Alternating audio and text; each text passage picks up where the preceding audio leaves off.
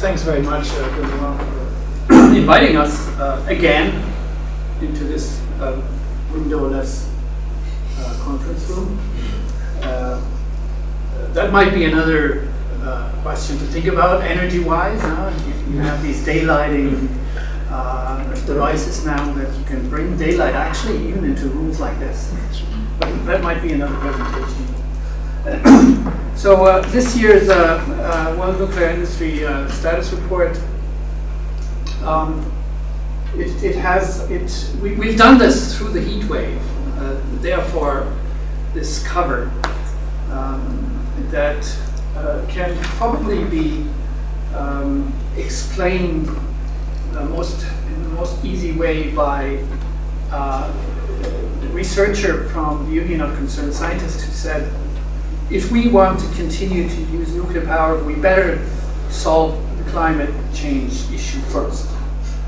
Because um, nuclear power needs a lot of water. And uh, this is one of the plants on the cover, Saint-Alban, that had repeatedly had to be shut down or reduced in capacity because of problems with water.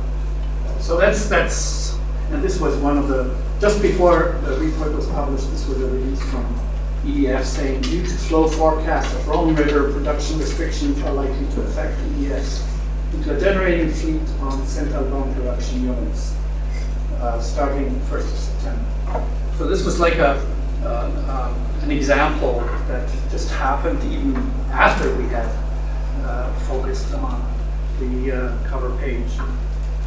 Um, so let's let's go into the report itself.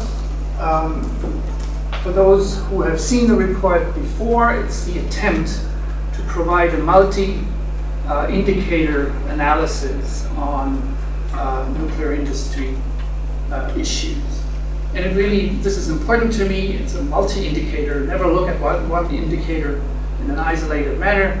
Look at you know, a whole range of indicators. And the other thing is never look at one single year in particular, but look at the, um, the movie photo photography doesn't tell much in energy policy. It's a long-term business. One needs to really take into account developments over the longer term in order to understand what's actually happening. Uh, so here we have reactor startups and shutdowns. By startups, we mean our definition, and definitions are important in this business, um, means grid connection, the startup, and grid disconnection is a shutdown. So the last day of uh, electricity generation for us is the shutdown day.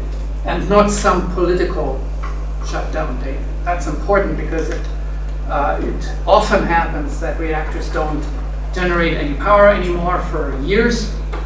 Latest example, of course, are the Japanese uh, reactors that uh, often haven't generated for uh, several years, typically since the disaster started unfolding at Fukushima site. And so if it's decided in 2017 that the reactor is shut down, but it hasn't produced any, any electricity since 2011, uh, we take it off the list of um, uh, operating reactors and put them into uh, first in the intermediate time into a long-term shutdown and when it's officially announced that the re reactor is uh, withdrawn definitely from the grid gets into the shutdown uh, reactor category. Um, it means that the lifetimes for us are lifetimes from grid uh, connection to grid disconnection. It changes dramatically if you have reactors that are actually not generating power for years, where the lifetime is actually stretched to a political decision to shut it down. We don't think that is a good idea because that is kind of a uh, wiki wacky wacky uh, definition that is not based on physics.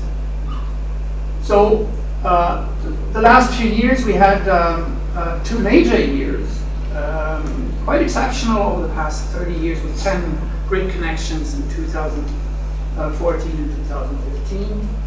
Uh, we then had um, uh, a year with five grid connections uh, in 2000, sorry, this was 2015, 2016, five grid connections in 2017. And four grid connections 2017, sorry, I have to get back into it, and five over the, uh, the uh, half year 2018. Uh, we also had in 2017 three shutdowns, so four startups, three shutdowns. So the actual net increase is one reactor or is in gigawatts is one gigawatt.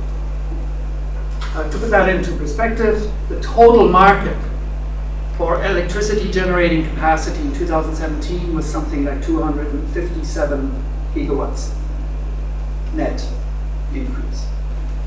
So it's 1 versus 257. And out of those 157 were renewables. So over 60% were renewables, and one of those uh, 267 was nuclear.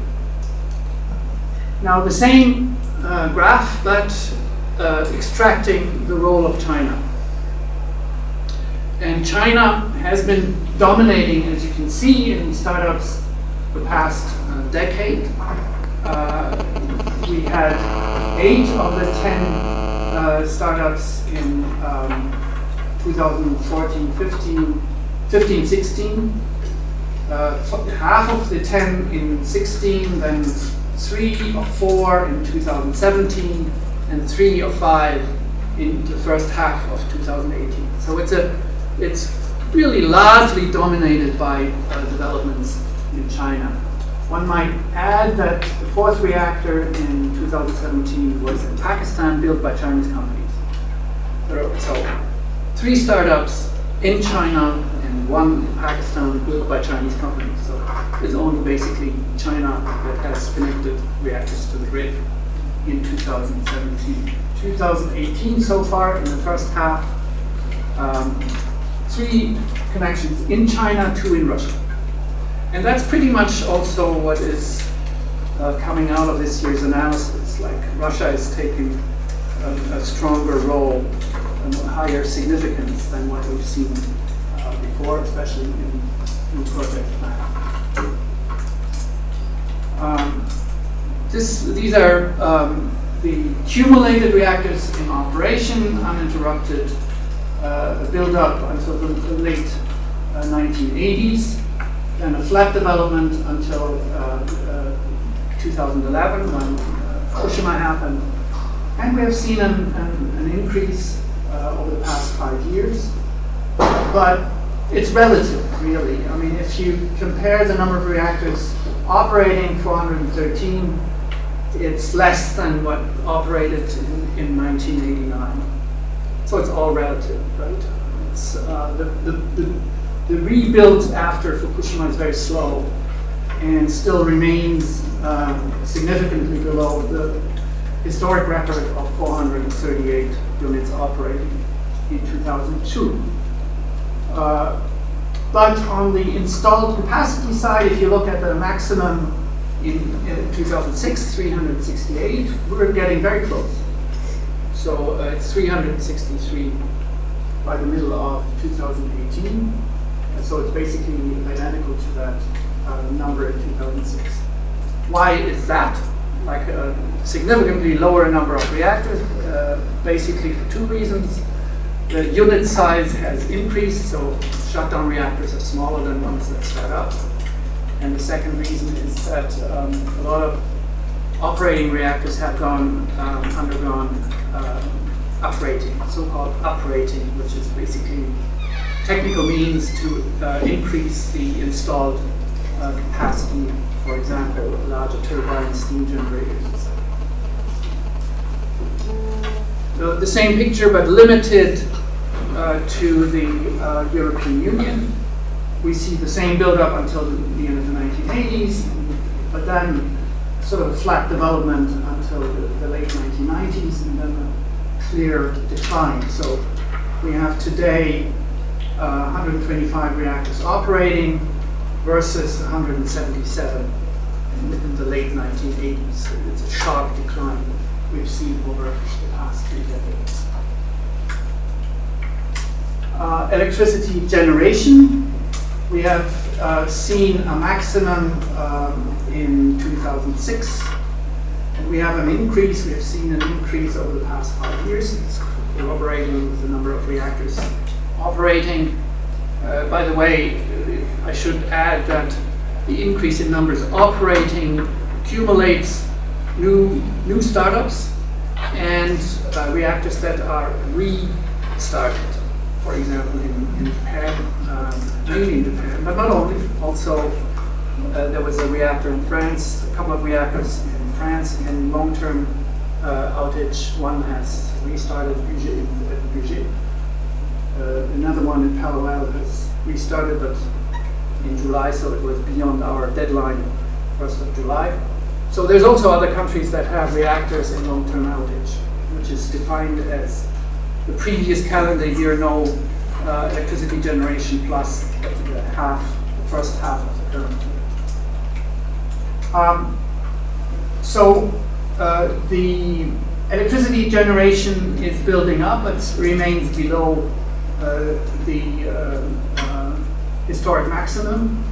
Uh, what we also see is that the, the relative share of electricity generated by nuclear power has been decreasing ever since 1996.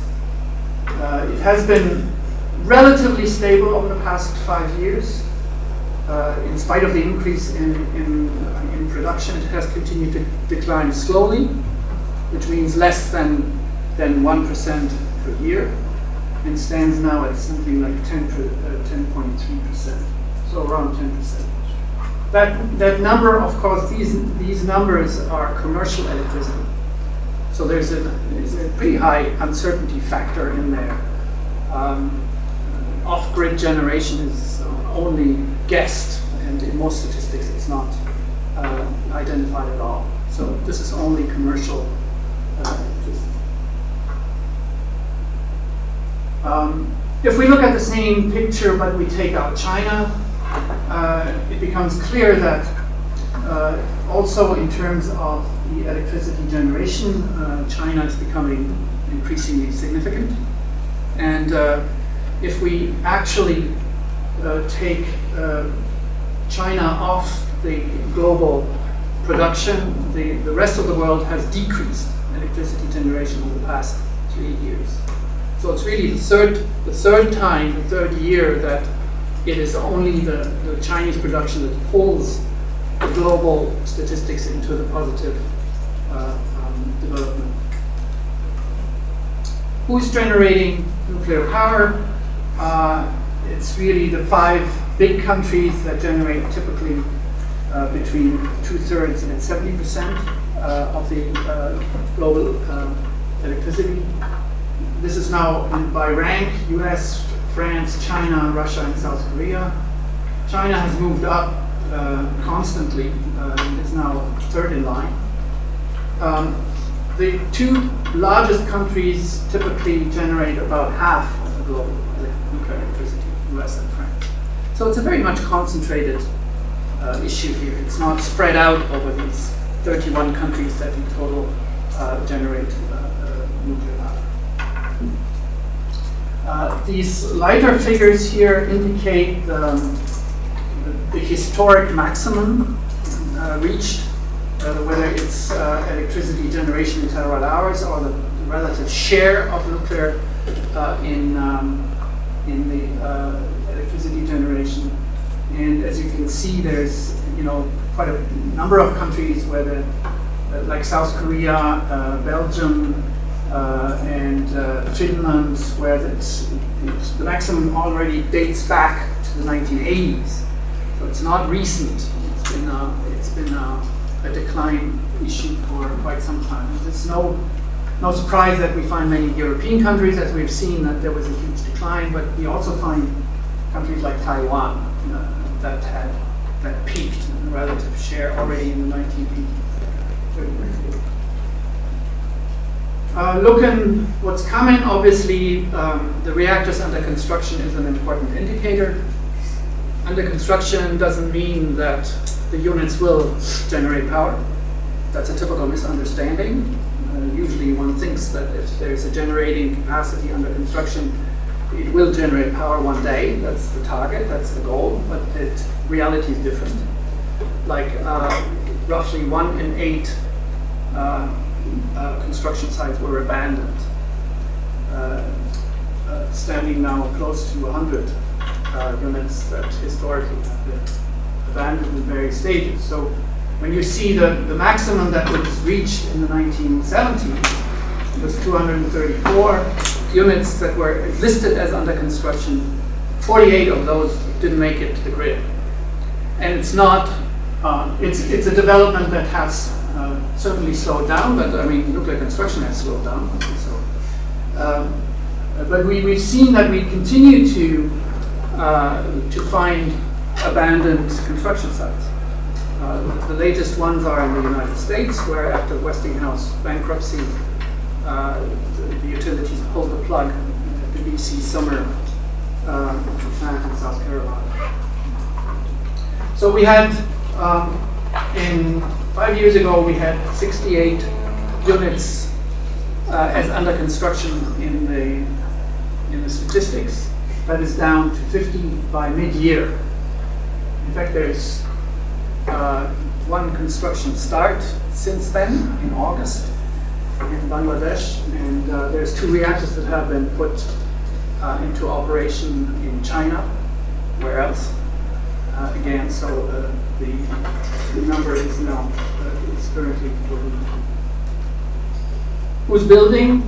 Of course, China. This is mid-year again, so it's two less now under construction 14 as we speak. Um, major builders, India, uh, although with uh, very limited capacity, uh, you know, relatively small reactors compared to many other countries that, that are building. Uh, Russia with five units, South Korea with four, UAE with four, and all the other countries are two or one, uh, and which means it's like limited to one site. It's one site project. It's one project in, in all the other countries. Uh, remarkable that some of these projects have been underway, if we look at construction starts, for quite some time. Slovakia is now over 30 years, um, and we have also the European ones in Finland and, and France that have been now exceeding, that, that are exceeding 10 years of uh, construction time. Uh, yeah, I should maybe say we, we monitor the reactors that are behind schedule. And if we say behind schedule, that is um, when construction starts. And the technical definition of construction start is uh, the foundation concreting of the reactor building. That's construction start. So whatever happens before is not counted as construction, which is a bit strange because if you sometimes look at an example like Hinkley Point, for example, where there's billions have been uh, been invested. There's several thousand people working on a construction site, but it's not under construction. So there's maybe also a problem here in, in, in terms of definition. So we use the internationally uh, um, international definition. Construction means concreting of the reactor building. Uh, and when that starts, uh, we start counting uh, construction time. Uh, and we look at what was the, at that moment, the target date for grid connection, and we monitor that over time. So if we say behind schedule, that that is that that timing that was indicated when they started uh, building. So it's it, of those 50 reactors under construction mid-year, 33 to 36 are behind schedule. Uh, interesting is also, and that's we've been doing this only for two years. We we we analyze whether the delay has increased. So whether the, they're actually making up time, whether it's getting better or whether it's getting worse. And of those uh, 33 reactors, at least 15 increased the delay. So from our last report to this report, they have increased the delay uh, um, in, in, in, terms of uh, planning when, when construction started. Um, construct, what does that mean in terms of construction times? We do every year, we analyze the reactors that have been connected to the grid in the world over the past decade. And we look at what the, the mean construction time was until grid connection, so it's 10 years. It's pretty stable. It's around 10 years. That's average. But you obviously get a pretty big range, right? From four years to over 40 years. Uh, over 40 years for, for people who wonder that was the, this is going to stay in the statistics as a record holder for some time, I guess. Uh, it was Watts Bar 2 in the United States. Uh, it was started building in the 1970s. Um, so uh, the range is huge, but we also see that uh, within a given country, uh, th there is a significant range for, for uh, countries that build more than one reactor, of course. Um, uh, so even in China, uh, we have a range from around four to over 11 years. As, as you know, that's pretty broad. So it, it depends really, or from in Russia from eight years record uh, to 35 years. So, so the range is really each time quite significant. Uh, this is for me personally uh, an, an, important indicator because it's it actually means commitment of uh, resources. Construction starts. Um, and if we look the development, uh, we had 15 construction starts in 2010, uh, down to five in uh, 2017 and two in the first half of 2018. So it's a quite steep drop. It also shows that you know we already have reactors that are abandoned, where the construction site is abandoned, that were started in that time period. Um, uh, and so, so the, the light blue is the ones where the construction is still ongoing, and so we, we find the light blue here quite a, quite a ways back. This is the Slovakian uh, example. Uh, these are the abandoned ones, and these are the, the ones that are currently, the dark blue are the ones that are currently in operation. Do the same thing with looking at the role of China, um, which is kind of a puzzle. It has become sort of an enigma which we weren't able to, to crack. Uh, uh, you see that how uh, China has dominated these numbers. Uh, but there's a couple of additional things. One is that there were two years with no uh, construction.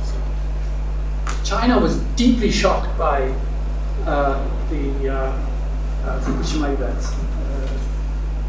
I mean, Asia was much more shocked than, than Europe. It's like Chernobyl was traumatizing for the Europeans, while Fukushima was traumatizing for the Asians. I mean, ge geography plays a role, obviously. But it's often really underestimated to what extent it had an effect on uh, uh, policymaking in China. In, Japan is obvious, but, but Korea, for example, had significant effects in, in Korea, Taiwan. Uh, so we see that uh, there were two years with no 2011 and 2014 with no uh, construction starts. But, you know, in then uh, the following year, 2015, there were six new construction starts. So, so, everybody got the feeling, well, they're back on track. It's, it's restarting, uh, construction's restarting. But since the, the, the two um, construction starts in 2016, the last one in December 2016, there was only one construction start, and this is not a commercial reactor. It's a, it's a, it's an experimental fast breeder reactor. So it's it's not. It's like the last, uh, you know, um, construction start in China for a commercial reactor dates from December 2016. That's a long time ago for these uh, projects, and considering the plans that we had seen in terms of opening new construction sites. But uh, although we have really very good connections in, in, China, and the last status report was entirely published in Chinese, we weren't able to pin down any policy decision that gives an answer to that question. What is current policy? Uh, the five-year plan to 2020 says uh, 58 gigawatts in operation plus, I believe, I say that from memory, but 30, I think 30 gigawatts under construction at the same time. I mean, there's absolutely no doubt that they can't make that. Uh, the 2020 targets will be missed because we, you know, we know enough about construction times and et cetera, et cetera, lead times to be able to see that. But what the current policy is, we don't know. We just don't know. We, only, can only see that almost two years there was no construction start for commercial uh, reactor.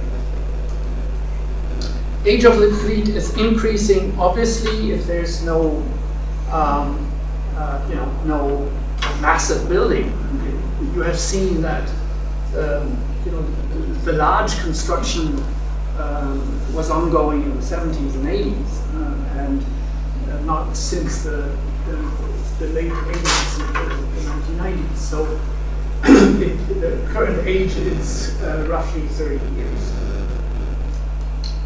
Uh, this is the, the age uh, distribution of the French fleet. So we see also that it's, it's slightly older than the world fleet. And we have now uh, 41 uh, plus, plus 142 reactors that are operating, have been operating for 31 or more years. Now, the, the, the, next three slides are sort of just a blip on a country. We have decided to do focus countries. so we have seven countries that we assess in depth, but where there's pretty uh, large freedom to the authors how to treat the, the in-depth assessment. Uh, so we're, uh, they don't follow exactly the same plan. We have identified uh, different aspects that we consider interesting. This is a case where we've been looking at the uh, Paluel 2 uh, case where the, the reactor was shut down on 15th of May for planned outage for maintenance and upgrading. And that is the original planned time for the outage. And ever since, there were 27 revisions for the length of the outage. And we thought that's pretty amazing. I mean, 27 times it has been repaired. The projection for restart.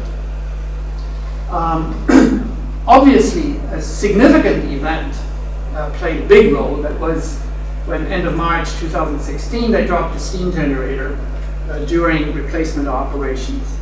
And dropping a 400 ton piece of equipment in a reactor building uh, leads to an event which is like an earthquake. Uh, actually, there's some people that had to be treated for, for uh, shock because you know that we're close to the event happened. But obviously, it means you have to do a lot of inspections to, to look for damage uh, when something like that happens.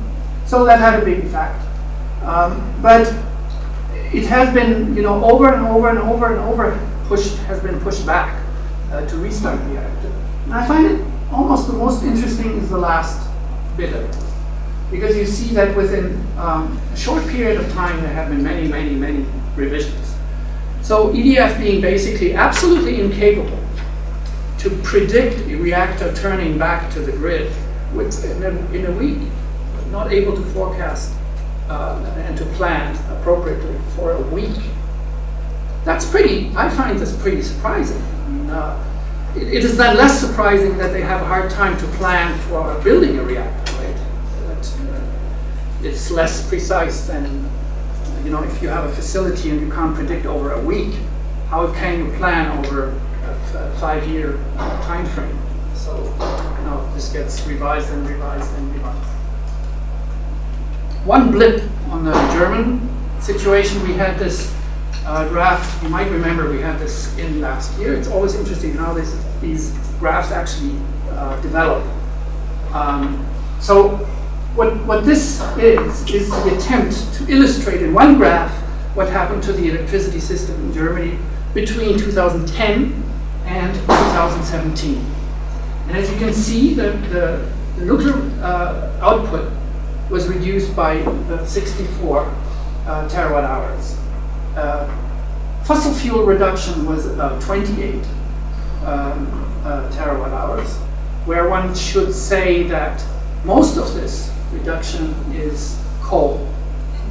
Um, uh, lignite is slightly below, is, is, is around the same level than in 2010, but it increased and decreased over the past few uh, years.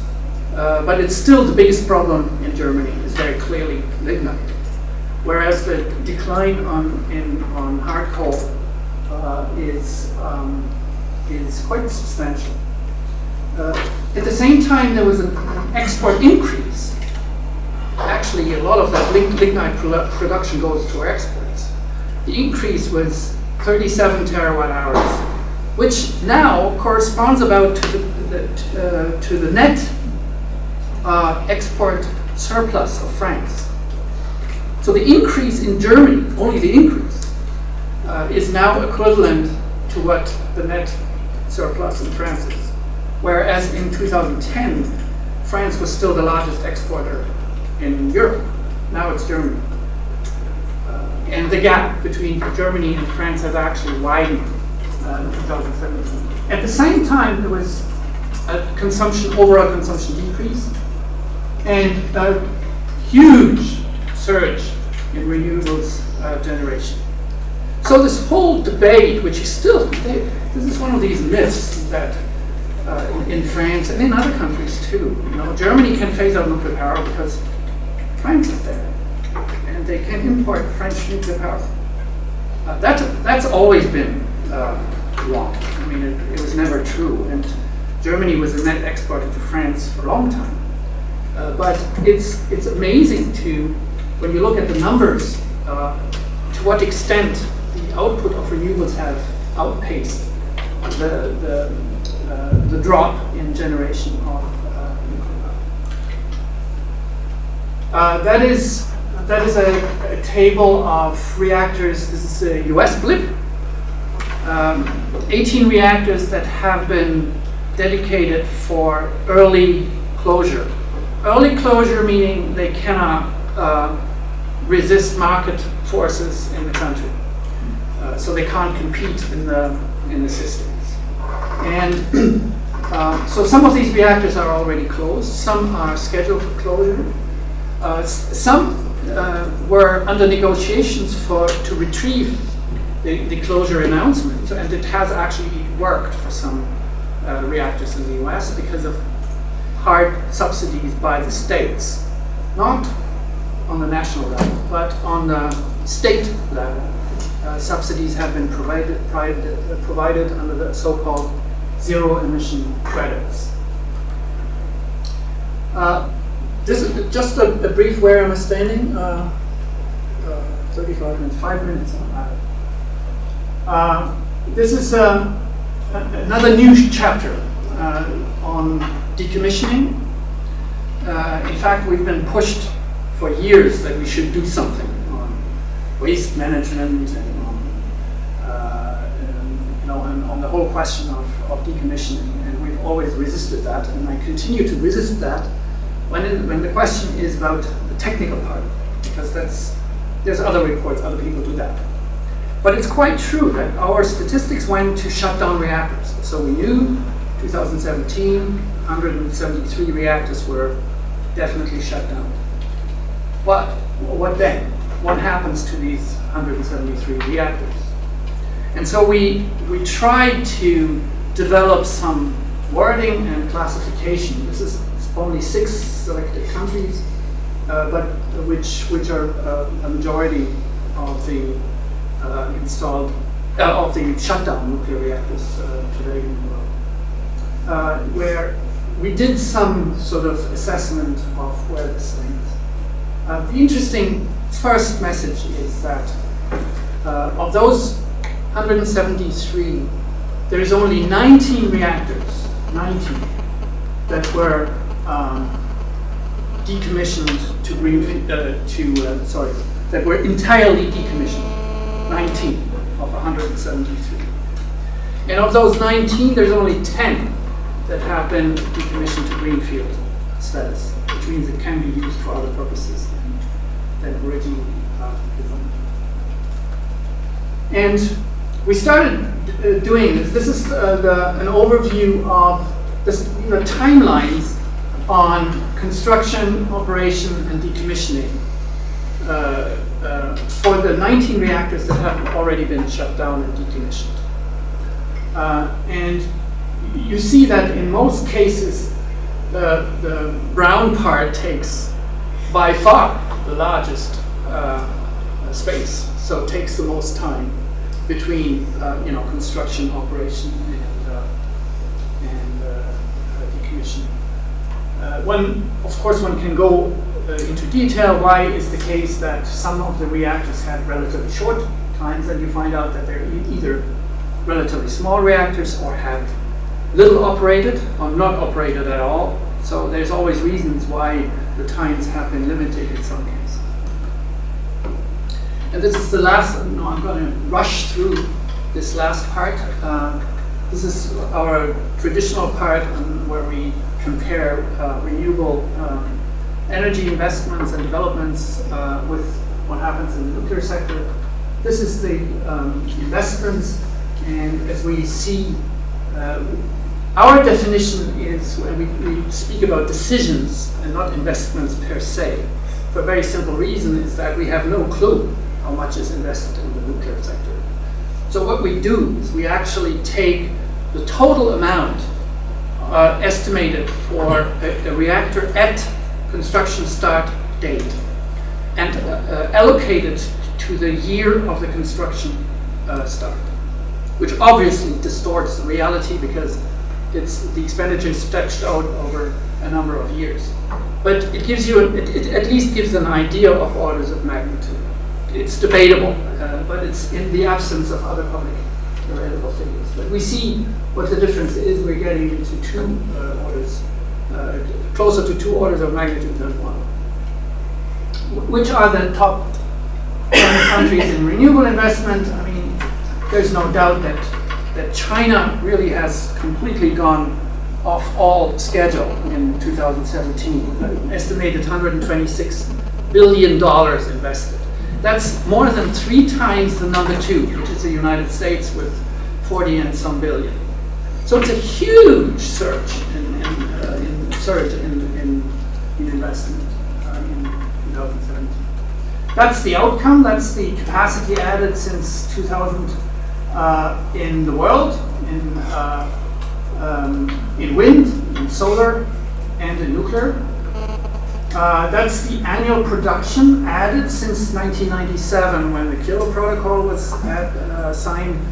We chose that date for reasons that you will easily understand. So it's uh, over 1,100 uh, terawatt hours wind, 440 solar, 239 um, These are absolute figures. So we see that installed capacity of solar has now bypassed nuclear. Of course, of course. That's not production, so the production side is on the right side. So nuclear still provides a lot more electricity in total numbers than uh, wind or uh, solar, but uh, you see the dynamic that is in these sectors, right, uh, comparatively. Uh, that's uh, the annual production compared to 2007, so that's just going back one decade and where renewables have added more than 3,000 uh, terawatt hours, compared to a decrease over the past decade, as we have seen in earlier figures for, for nuclear. Uh, some country examples, uh, China, the outcome of the huge investment last year we will see over the next years, but we already see that um, uh, you know substantial, this huge rise in solar, especially in solar, um, they have added in, in six months uh, over 50 uh, gigawatts of uh, capacity. I mean, if you, if, you, if you just put this in, you know, in a time framework, um, only five years ago, 2013, Germany was the world record holder with added uh, capacity, which was 7.5 gigawatts. Five years later, they, they built like 50 gigawatts. And uh, it's, very, it's very similar in the United States. The United States is now, in the first half year of 2018, over 8 uh, gigawatts. So there's a huge dynamic in the entire sector internationally. And wind continues to generate, in spite of the investment in nuclear, wind generates alone in China more power than, solar is catching up fast. Same pattern for the EU on the up scale. Obviously, uh, nuclear is generating less. And we interesting also that we see this kind of huge surge over the past two years in uh, India uh, on wind and uh, on wind and solar with uh, you know a flat uh, development on nuclear. United States, absolute figures. So this brings me to the conclusions, and I'm not going to read any of this. It's in French anyway for the French-speaking uh, audience. I thought I would do it the other way around as I do in usually, I usually do, speaking French and having English slides. Um, but I, I do think that the you know key key readings here is really the uh, that uh, the, there was a very clear role of China and there remains uh, you know a dominance of China. But the question is now for how long? Um, as you know, there has no been has not been any construction starts uh, since December 2016. There's now nine countries of the 31, nine of 31 nuclear countries that generate more power with renewables than with nuclear. So even in the nuclear countries, this becomes a, a standard model. Um, uh, so the um, decline in construction uh, starts is, as I said, is for me an important indicator because it, it reveals commitment. And we have very little uh, in, in the past uh, few years, going down from 15 in 2010 to 2 in the first half of this year. Thank you very much.